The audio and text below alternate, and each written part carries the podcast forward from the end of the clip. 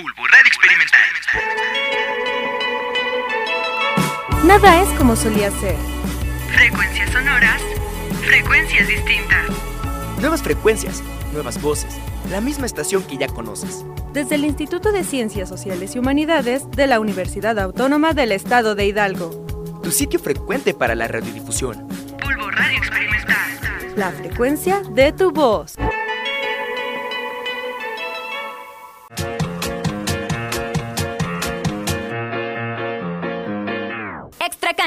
El deporte en todos sus sentidos. Llevamos a tus oídos toda la información deportiva, análisis, debates, comentarios y todas las novedades en la voz de nuestros comentaristas. Quédate, que ya comienza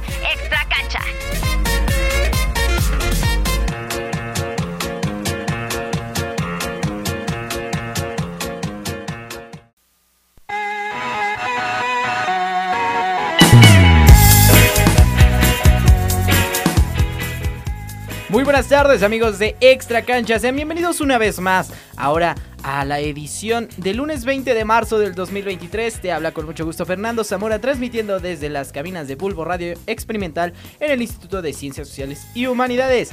Y me encuentro aquí al lado de mi compañero Aldo Ortiz. Aldo, ¿qué te pareció ahora toda la actividad del fin de semana? Que vaya que tuvimos clásico español, tuvimos los clásicos tanto regio como nacional, tuvimos de todo, Fórmula 1, etcétera, etcétera. Hola Fer, muy buenas tardes. Ahora sí, eh, el fin de semana estuvo lleno, ¿no? Tuvimos, como lo mencionas, clásicos, Fórmula 1, pero no solo clásicos nacionales.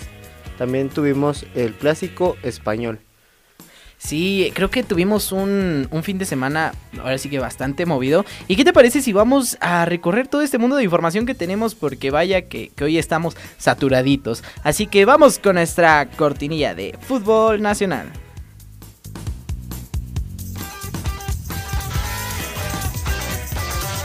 El exportero del Toluca, Hernán Cristante, estableció el récord de tiempo sin recibir gol, acumulando 772 minutos con su portería en cero durante la apertura 2008. Esto es Fútbol Nacional.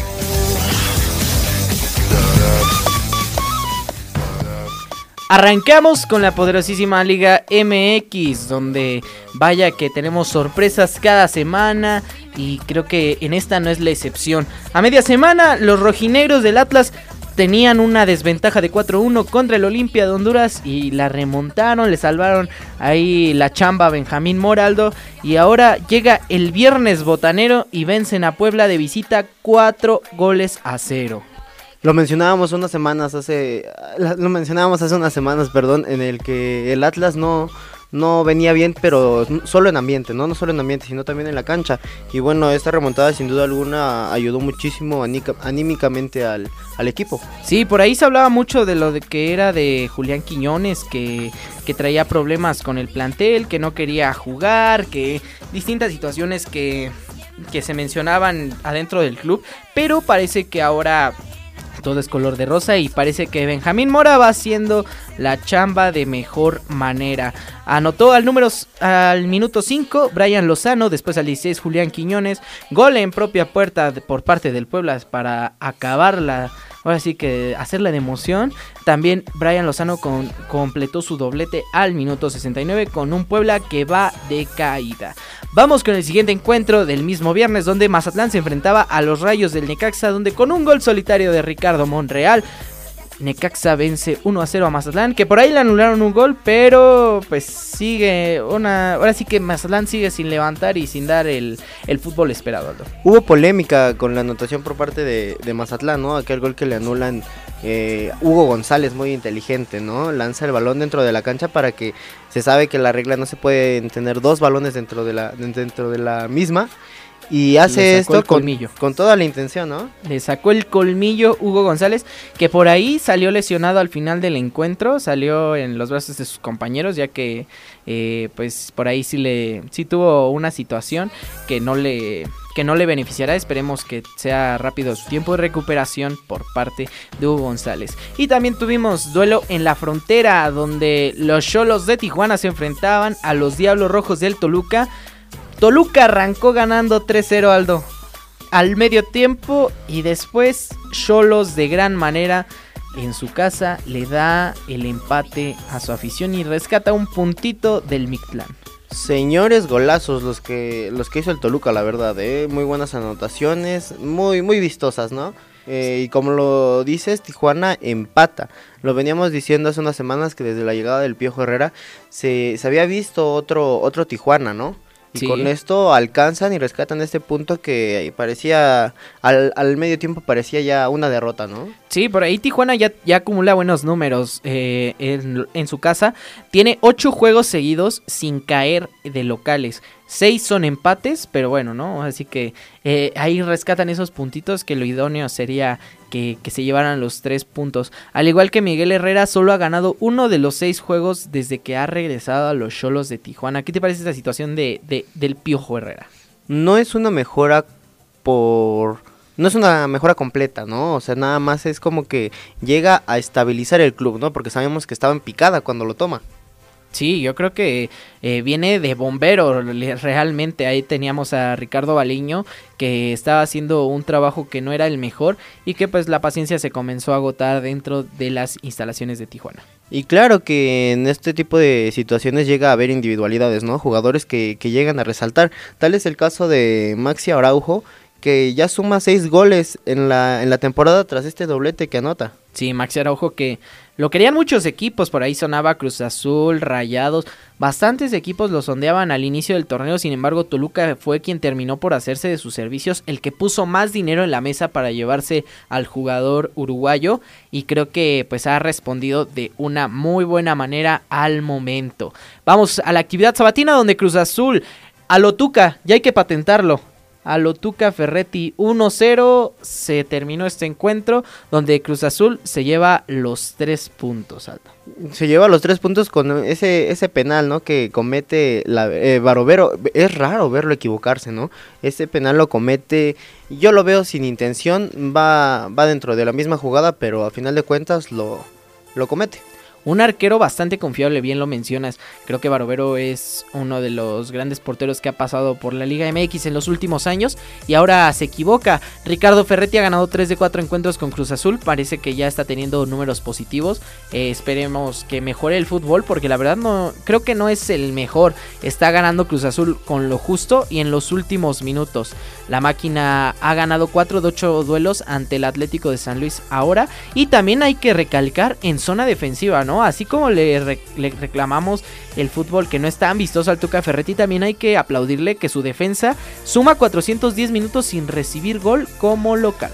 La verdad es un, es un trabajo muy bueno el que hace Ricardo Ferretti en, en el cuadro de Cruz Azul al momento desde, desde el momento de su llegada, ¿no? Llega, impone orden, organiza bien al equipo y sabemos cómo, cómo maneja sus equipos eh, Ricardo Ferretti.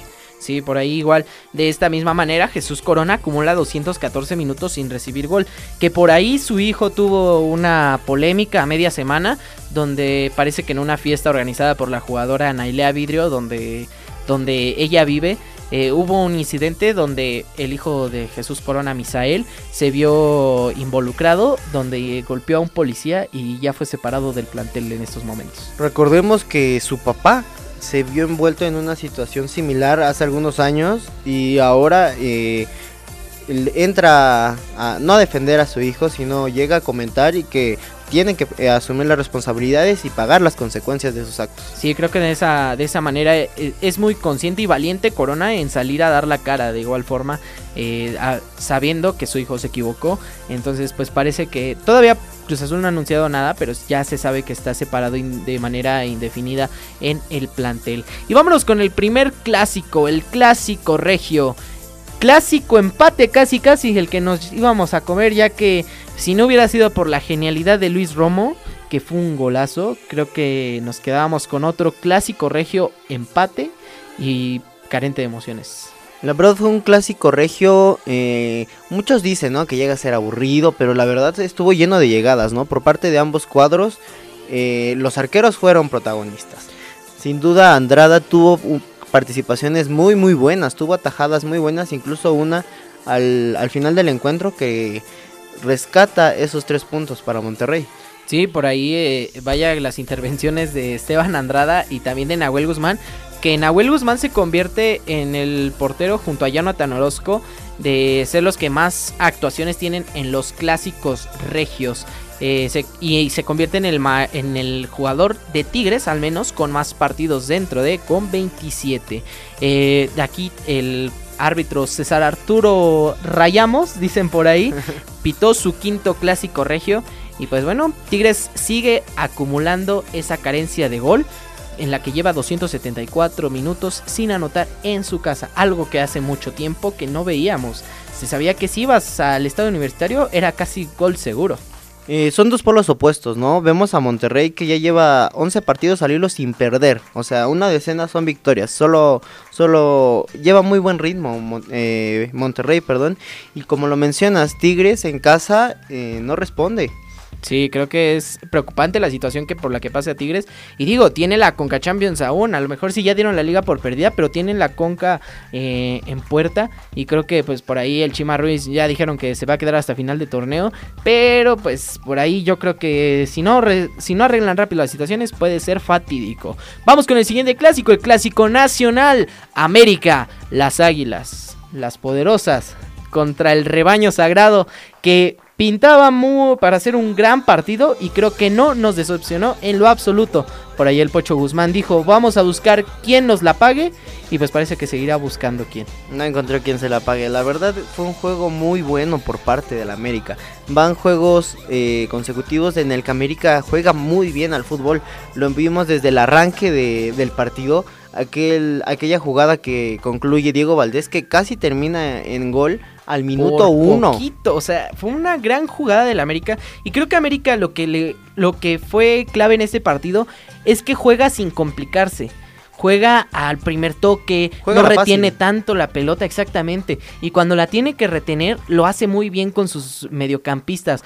Para mí, o sea, creo que no se llevó tantos reflectores ese sábado, pero lo de Álvaro Fidalgo creo que fue un partidazo, o sea, retiene la pelota, burla uno, mantiene la posición para el cuadro americanista que hace un, un gran encuentro.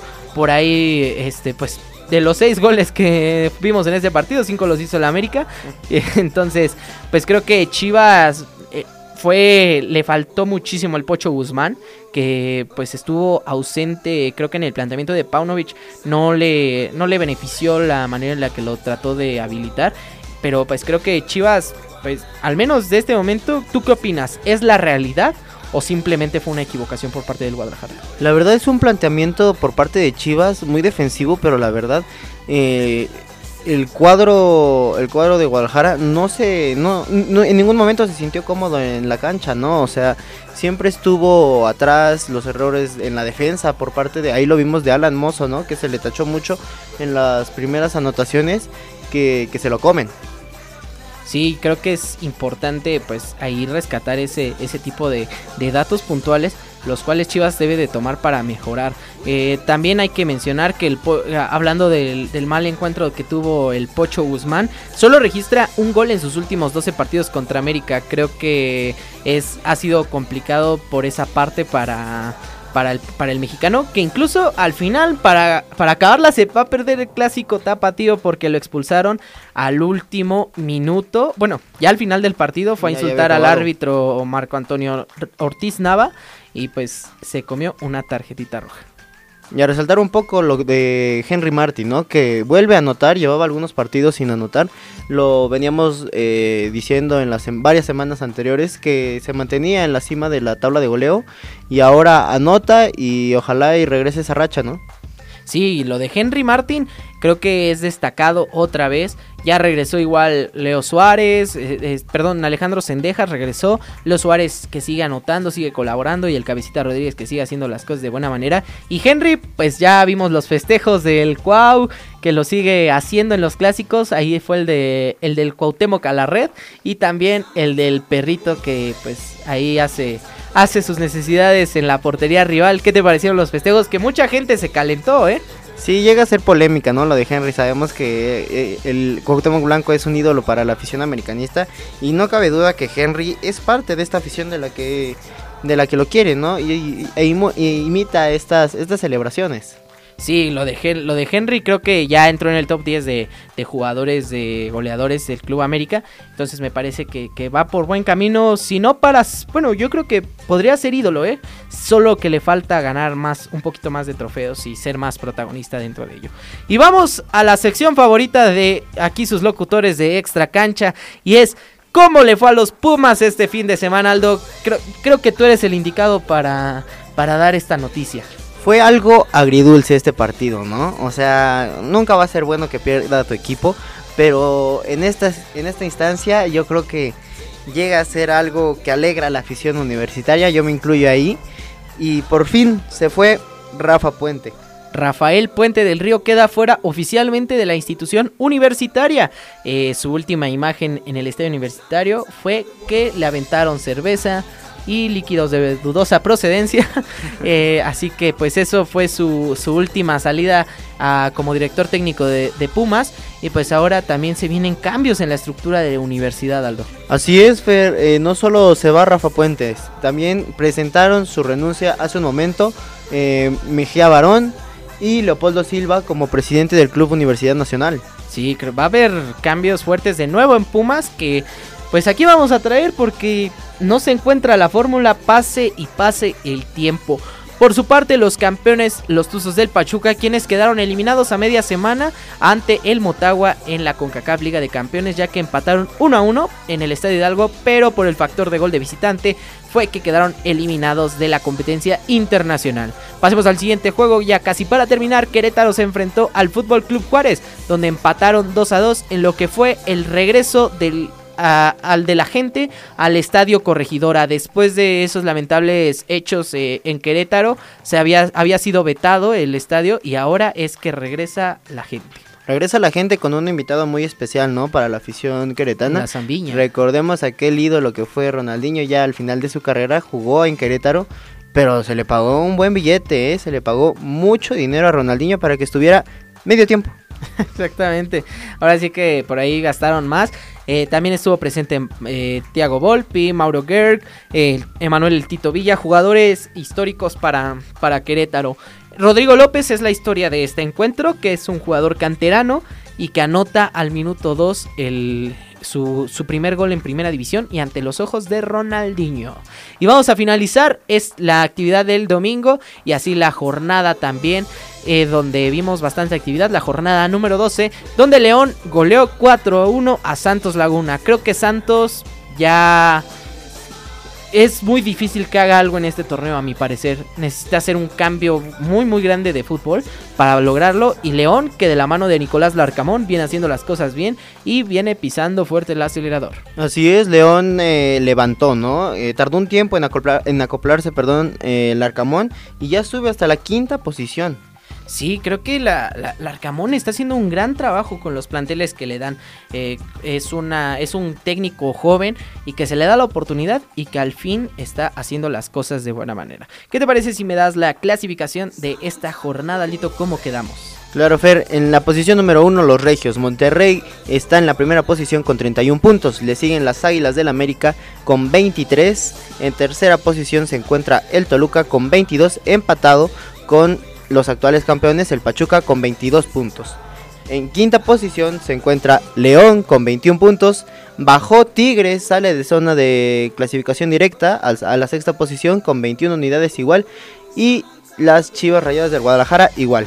Así es como marca la clasificación al momento de la jornada 12 de la Liga BBVA MX, donde pues tenemos sorpresas siempre cada semana y Henry Martin sigue en la punta de la cima de goleo con 11 anotaciones, seguido de Rogelio Funes Mori con 8 y Juan Ignacio Dineno de Pumas con 7. Y bueno, Aldo, pues esto ha sido todo el acontecer del, del plano nacional eh, dentro de la Liga MX. Así que pues ahora vamos a dar el brinco al charco y vamos con el fútbol internacional.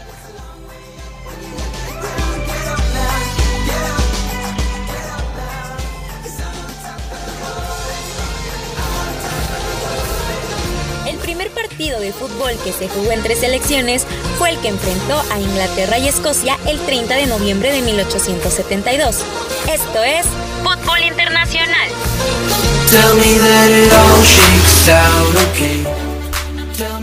Y bueno Aldo, ya llegamos al fútbol internacional donde tuvimos bastante actividad también. Ya se jugaron los, la vuelta de los octavos de final de la UEFA Champions League donde ya tenemos eh, ahora sí que a los clasificados y vaya que tuvimos partidos interesantes, algunos que ya no se movieron, pero otros también que pues por ahí tuvimos una tremenda goleada. Y pues comencemos con el Porto que quedó empate con el Inter de Milán. Sin embargo, el Milan pasó 1 a 0 en la ida por el gol que anotaron en la ida. También eh, jugó el Manchester City contra el Red Bull Leipzig, donde Erling Broad Haaland se llevó una manita. Cinco goles, Aldo. Cinco goles hace Erling Haaland. Eh, mucha gente lo critica, ¿no? Que, que nada más empujó. E incluso se le criticó a Pep Guardiola, ¿no? Por haberlo sacado. Que para que no alcanzara o rompiera incluso ese récord que tiene su amigo Lionel Messi con cinco anotaciones eh, en la Champions. Cazagoles le dicen a Haaland, pero creo que está jugando de una gran manera y pues para meterlos hay que estar ahí, ¿no? O sea, hasta eso tiene su mérito. También el Napoli, donde juega nuestro mexicano, el Chucky Lozano, ganó 3 a 0 en el, contra el Eintracht Frankfurt, cerrando esta llave donde los azules de Napoli se llevaron la llave 5 a 0 y el Real Madrid, que de locales en el Santiago Bernabéu, Aldo, eh, ya no hubo sorpresa por parte de Liverpool. El global acabó con un aplastante 6 a 2 sobre los Reds. Esto claro que es bueno para la afición madridista, ¿no? Eh, en la liga no van de la mejor manera, pero sabemos que el Madrid siempre responde en Champions, ¿no? Sí, creo que es un es una gran manera de, de por parte de responder del, del, Madrid, porque justamente lo mencionas y vamos a pasar a ello, ya que el Real Madrid pues este fin de semana se enfrentó al Fútbol Club Barcelona en el clásico de clásicos, el clásico español, donde el Fútbol Club Barcelona vuelve a sacar ventaja y gana 2 a 1 al conjunto blanco con anotaciones de Sergi Roberto al 45 y de Frank sí de último minuto al 92. Por ahí le anularon un gol a Madrid que bastante polémico, pero creo que creo que justo con la tecnología del día de hoy. Así es, le anulan un gol a Marco Asensio que parecía ser que estaba habilitado, ¿no? El VAR claro que tiene otras tomas y lo anula, lo invalida y es después de esta, de esta jugada que cae el gol del Barcelona que le da esta amplia ventaja y parece ser que se lleva la liga el Barça. Sí, ya el Barça acumula una una distancia de 12 unidades de, que le tiene al segundo lugar, que justamente es el Real Madrid. Entonces yo creo que ya esa liga comienza a tomar forma y yo creo que el, el Madrid lo que hará sí ya será desechar la liga ya tirarla por, el, por la borda y, e irán por la UEFA Champions League a mi consideración. Enfocarse al que es su torneo, ¿no? Exactamente. Y ojo al dato que nos da Mr. Chip, que es el Barcelona no marcaba en el último minuto del primer tiempo de un partido de la liga contra el Real Madrid desde el 26 de marzo de 1983, que casualmente fue un gol de Diego Armando Maradona en el Camp Nou. Una situación bastante, bastante curiosa. Y también recalcar que el gol de Marco Asensio, o el no gol que le, que le anularon, fue el primer gol anulado en la historia de los clásicos españoles. Otro dato, eh, la anotación de Frank Kessie es la número 3000 en la historia del Barcelona. ¿Y qué manera? De último minuto y haciendo las cosas bastante bien para Frank Kessie, que pues fichaje cero, con coste cero y que le está rindiendo muchos frutos al Barcelona. Y bueno, Aldo, pues esto fue todo, eh, ahora sí que el plano internacional, pero no nos vamos a despedir sin antes escuchar a Osmar Hernández, que nos tiene toda la información de nuestros mexicanos en el extranjero que están haciendo las cosas de gran manera.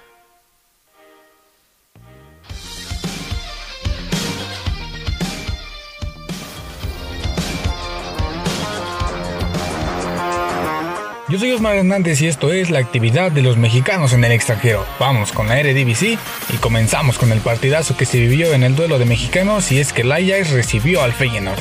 Un encuentro en el que Santi Jiménez marcó gol con el Feyenoord y Edson Álvarez con el Ajax. Jorge Sánchez también tuvo actividad jugando 87 minutos.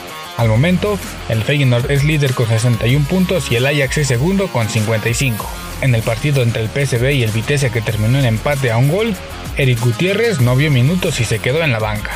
Vámonos con la Liga de España, en donde César Montes jugó todo el encuentro con el español, que no la pasa muy bien, y perdió ante el Celta de Vigo por marcador de 3 a 1. El equipo del mexicano se colocó a una posición de la zona de descenso. Quienes sí la pasan bien fue el Betis, que se llevó a la victoria en su casa ante el Mallorca del Vasco Aguirre. Andrés Guardado Fue titular y jugó todo el partido con los béticos, quienes se colocan en la quinta posición de la tabla general. En la Premier League, los Wolves de Raúl Jiménez volvieron a perder, esta vez ante Leeds United por marcador de 4 a 2. Raúl Jiménez disputó todo el partido completo y tuvo dos disparos al arco. En la Serie A, Johan Vázquez jugó los 90 minutos con el Cremonese en un empate nada bueno ante el Monza. El equipo del central mexicano está penúltimo lugar de la tabla y condenados al descenso. Quienes también terminaron en un empate fue el Salernitana y el Bolonia. El resultado fue 2 a 2, Guillermo Ochoa fue titular y disputó los 90 minutos. Y quien sí la pasa muy bien es el Napoli del Chucky Lozano, pues goleó 4-0 al Torino y sigue como líder con una ventaja de 21 puntos sobre el segundo lugar de la tabla general. Lozano regresó a la titularidad y jugó 65 minutos. En la Superliga de Grecia, Orbelín Pineda disputó todo el partido con el AEK de Atenas que empató sin goles con el Panathinaikos. Y en la Belgian Pro League, el Genk de Gerardo Arteaga empató a un gol con el Cercle Brugge. Arteaga jugó todo el encuentro y además llegó a 100 partidos con el Genk. En la MLS, Carlos Vela jugó 66 minutos en el empate sin goles entre el Seattle Saunders y Los Ángeles FC. En otro duelo, el Atlanta United goleó 5-1 al Timbers. El defensa central mexicano Juan Purata jugó todo el partido y conectó 54 pases adecuados. Y para cerrar, Rodolfo Pizarro jugó 63 minutos con el Inter de Miami en la derrota 2-0 ante el Toronto. Esto fue la actividad de los mexicanos en el extranjero.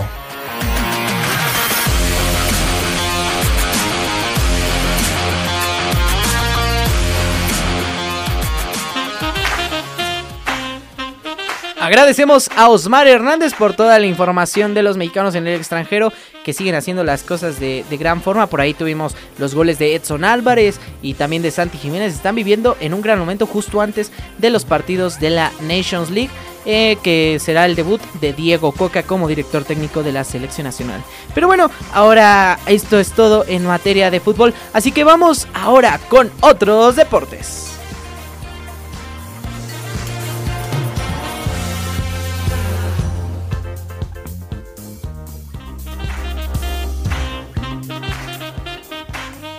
Rápidas, encestes, bateo y mucho más. Esto es Otros deportes.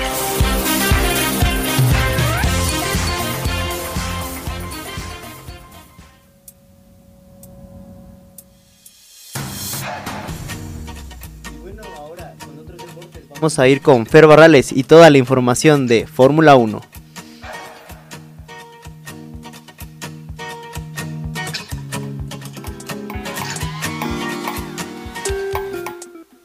Día de ayer se llevó a cabo el Gran Premio de Arabia Saudita, el cual nos dejó sumamente emocionados, iniciando con la gran victoria del mexicano Checo Pérez, quien superó a Max Verstappen y Fernando Alonso en esta segunda carrera y se llevó su quinta victoria en la Fórmula 1. Verstappen, a pesar de haber iniciado en el quinceavo puesto, logró llegar al segundo lugar y cronometrar la vuelta más rápida en el último giro de la carrera, obteniendo así el punto de bonificación que le permite seguir como líder del campeonato. Fernando Alonso fue sancionado con 5 segundos al comienzo de la carrera debido a que no se posicionó bien en la salida. Posteriormente, nuevamente fue sancionado, pero esto no impidió que se llevara el tercer lugar y cumpliera con su podio número 100. Russell y Hamilton se llevan el cuarto y quinto lugar, mientras que Ferrari se lleva el sexto y séptimo puesto. La siguiente carrera se llevará a cabo dentro de dos semanas en Australia. No te pierdas de esta y más información aquí en Extra.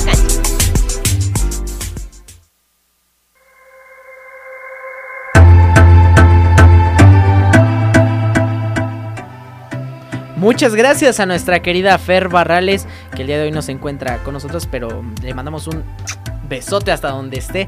Eh, la queremos mucho y que siempre nos tiene informados también ya de la Fórmula 1 que regresó. Y nuestro checo bebé precioso, primer lugar en este gran premio, Aldo. Por fin, ¿no? Vuelve, vuelve Checo Pérez a ganar un gran premio, ¿no? Una carrera muy peleada. Pero deja tú que haya peleado con otras escuderías, ¿no? Esto llega a ser una pelea más interna tanto entre Checo como con Max, ¿no? Llega a ser una lucha de egos para, para Max. Sí, por ahí este, pues se pedía que le bajara al ritmo a Checo Pérez, pero Checo Pérez dijo, no, no, no, lo está haciendo también Max, si no, yo no lo hago. Y así fue como Checo se llevó la primera posición en este gran premio, que fue bastante interesante. Ya lo mencionaba Fer Barrales, el podio 100 de Fernando Alonso, Aldo. Que se lo quitaron, ¿no? Se lo quitan tras esta sanción, como lo mencionaba Fer, de, de que se ubicó mal en el cajón. Eh, llega y lo sancionan 5 segundos, pero también le quitan el podio, cumple la sanción y le quitan el podio. ¿Por qué?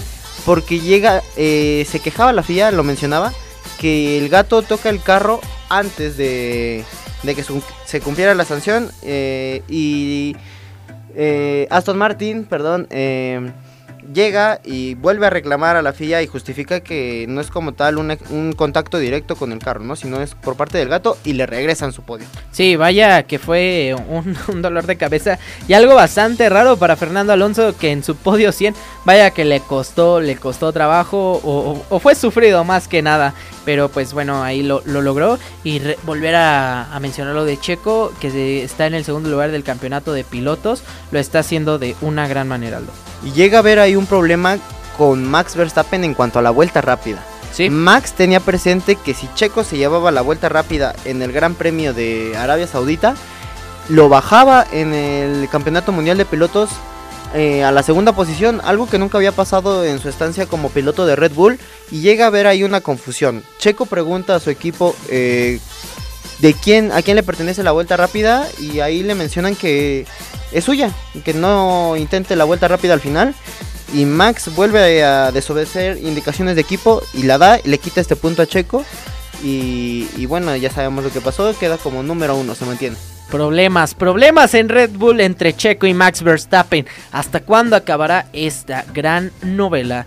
Pero bueno, vamos ahora a la lucha libre, al pancracio. Aquí otra vez con Axel Martínez que nos va a tener bien informados.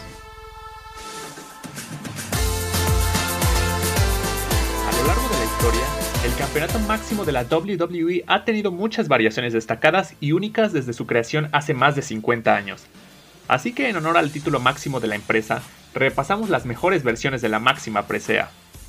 Introducido en 1988, el Águila Alada es una de las versiones más populares de este campeonato. Debutando en el evento principal de WrestleMania 3, en la revancha entre Hulk Hogan y André el Gigante, este diseño clásico fue la presea más deseada en la industria por casi una década. Aunque icónica, esta versión no estuvo 100% libre de variaciones. Las placas se mantuvieron iguales, pero la cinta de cuero fue cambiada para combinar con la colorida personalidad de The Ultimate Warrior. Durante su reinado como campeón, esta superestrella vistió versiones blancas, púrpuras y azules de este título. Después de casi 10 años de esta versión, el nuevo diseño y versión de la Attitude Era fue presentado por Vince McMahon en la edición de Raw del 30 de marzo de 1998.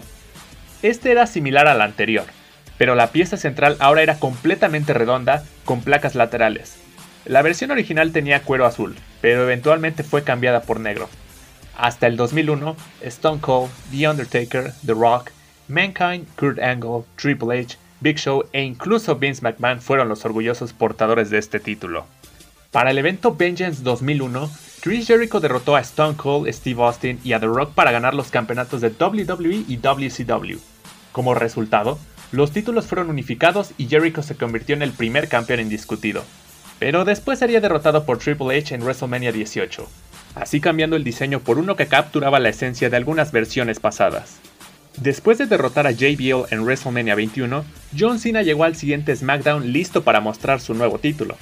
El extravagante título presentaba un águila encumbrada sobre el masivo logo de WWE, que a su vez era giratorio y tenía piedras preciosas que brillaban cuando las luces se ponían sobre él, siendo así la versión más popular del campeonato. Aunque este modelo fue creado específicamente para John Cena, otras superestrellas que ganaron el campeonato después de él, como Randy Orton, CM Punk y Sheamus, mantuvieron esta variante. Cuando la WWE comenzó a usar el nuevo logo de la compañía, se hizo necesario que el campeonato mundial sufriera un cambio de imagen. Con una versión enjollada del nuevo logo de la empresa, esta versión presenta una escritura un poco más pequeña, para que quepan las palabras Campeón Mundial de Peso Completo. El título fue presentado a Brock Lesnar por la autoridad una noche después de su devastadora victoria sobre John Cena en SummerSlam 2015. Las placas laterales personalizables ya estaban adornadas con la temible calavera que está tatuada en la espalda de la bestia encarnada. Es de esta manera que se han cumplido 8 años desde la última vez que se modificó el diseño, dejándonos así con una versión bastante elegante y que sin duda deja ver cómo debe lucir un campeón mundial. Agradecemos a Axel Martínez por toda la información que bastante bonitos títulos ha tenido la WWE y el World Heavyweight Championship fue uno de ellos, portador, uno de mis luchadores favoritos, The Undertaker. Y bueno, vamos a terminar esta edición de Extra Cancha hablando de lo más destacado de este, de este fin de semana que sucedió y es que hubo historia en el deporte nacional. La selección de béisbol en el Clásico Mundial de, de Béisbol este, se acaba de llegar a las semifinales por primera vez en historia, Aldo. algo histórico. Algo que no había pasado, ¿no? Eh, es un orgullo para, para México, ¿no? Que se destaque en todos, en varios deportes, ¿no? No solo en los, en los que más eh, son conocidos o que la gente le gusta, sino en otros deportes, en otras categorías. Se empezó a hablar mucho de que al béisbol no se le invierte como se le invierte al fútbol y los de béisbol son los que nos están haciendo sentirnos orgullosos de esta situación. Y bueno, pues ahorita en las semifinales se van a enfrentar Japón en contra de México, ahorita en punto de las 5 de la tarde, así que terminando de escuchar extra cancha, luego, luego le ponen la televisión para que puedan disfrutar de este juego que será de una absoluta calidad, aunque México irá con ciertas bajas, Aldo. Así es, la MLB, los equipos de la MLB han solicitado el regreso de los jugadores que prestaron para la selección mexicana. Sí, es el caso de Julio Urias, pitcher de los Dodgers, que está que quieren que regrese al Spring Training, al igual de Luis César, eh, pitcher de los Rojos de Cincinnati, el Luis César se entiende eh, porque no había tenido actividad en el Clásico Mundial de Béisbol más que en el primer encuentro y él está luchando por una oportunidad para ser abridor de los rojos. Y Julio Urias, que pues es, sabemos, de los mejores pitchers que tiene los Dodgers y lo, lo quieren cuidar y a pesar, y de hecho ya no podía jugar porque al jugar el viernes, hacer este alrededor de 40-50 lanzamientos, eh, por reglamento debe tener cuatro días de descanso y ya no llegaba ni para la final esos cuatro días de descanso. Entonces se entienden estas salidas por parte de los jugadores. Así que pues vamos rápidamente a dar las alineaciones, los lineups de esta semifinal, donde ya está esperando en la gran final los Estados Unidos que vapuleó a Cuba el día de ayer. Y bueno, por Japón el primer bar, Lars Nutbar, también será Kondo, Shohei Otani en el tercer, en el tercer bat, como bateador designado, Yoshida será el cuarto madero, Murakami, Okamoto, Yamada, Glenda, Nakamura y como pitcher Rocky Sasaki, eh, pitcher de 21 años que sus rectas alcanzan las 102 millas por hora. Va a ser un pitcher difícil de, de, batearle algo. Va a ser un gran duelo, ¿no? El que se va a vivir en unos minutos entre México y Japón, como lo mencionas. Estados Unidos ya está esperando en la gran final, ¿no? Ya, ya están a punto, a punto de comenzar, así que eh, a las 5 le cambian y ponen a disfrutarse de un gran juego que les aseguro los va a tener al borde del asiento. Y finalmente vamos a darles la, alineación de México, donde arranca con Randy Arozarena, jardinero izquierdo como primer bat. Segundo bat, Alex Verdugo, jardinero derecho. Joe Caballo Meneses, que ya le dicen por ahí, eh, primera base. En el cuarto madero tendremos a Rowdy Telles como bateador designado. En el quinto bat, Isaac Paredes, tercera base. Luis Urias, segunda base. El jugador de los cerveceros de Milwaukee. Alan Trejo, shortstop. En el octavo bat, Alex Thomas, que es el jardinero central, y Austin Barnes de catcher. Y también subirá a la lomita Patrick Sandoval por parte de los mexicanos. Así que pues desde aquí les deseamos mucho, mucho éxito. Aquí su locutor se encuentra bastante, bastante emocionado porque México puede hacer historia y llegue a una final. Esperemos que así sea y podamos hablar la siguiente semana hasta del campeonato mundial eh, por primera vez en la historia de México. Y más que nada llegar a la final contra Estados Unidos, ¿no? Que no solo que llega a ser el rival directo en todas las competencias. El campeón actual del Clásico Mundial de Béisbol. Entonces, pues veremos que, que por cierto ya se le ganó a Estados Unidos en este Clásico Mundial de Béisbol por una por un marcador de 11 a 5, me parece. Entonces, me parece creo que estamos viendo un gran desempeño de la selección nacional de México. Y bueno, esto ha sido todo por el día de hoy de En Extra Cancha. Muchas gracias a todos por escucharnos. Aldo, comentarios finales ¿qué esperas de estos grandes partidos? Esperemos y la selección mexicana, como lo mencionas, llegue, avance, ¿no? A la gran final y, y por qué no soñar con el campeonato mundial. Estamos en la misma sintonía, Aldo. Creo que tiene todo México para seguir avanzando y poder lograr ese campeonato mundial. Y bueno, pues mi nombre es Fernando Zamora. Mi nombre es Aldo Ortiz. Y esta fue una edición más de Extra, Cancha.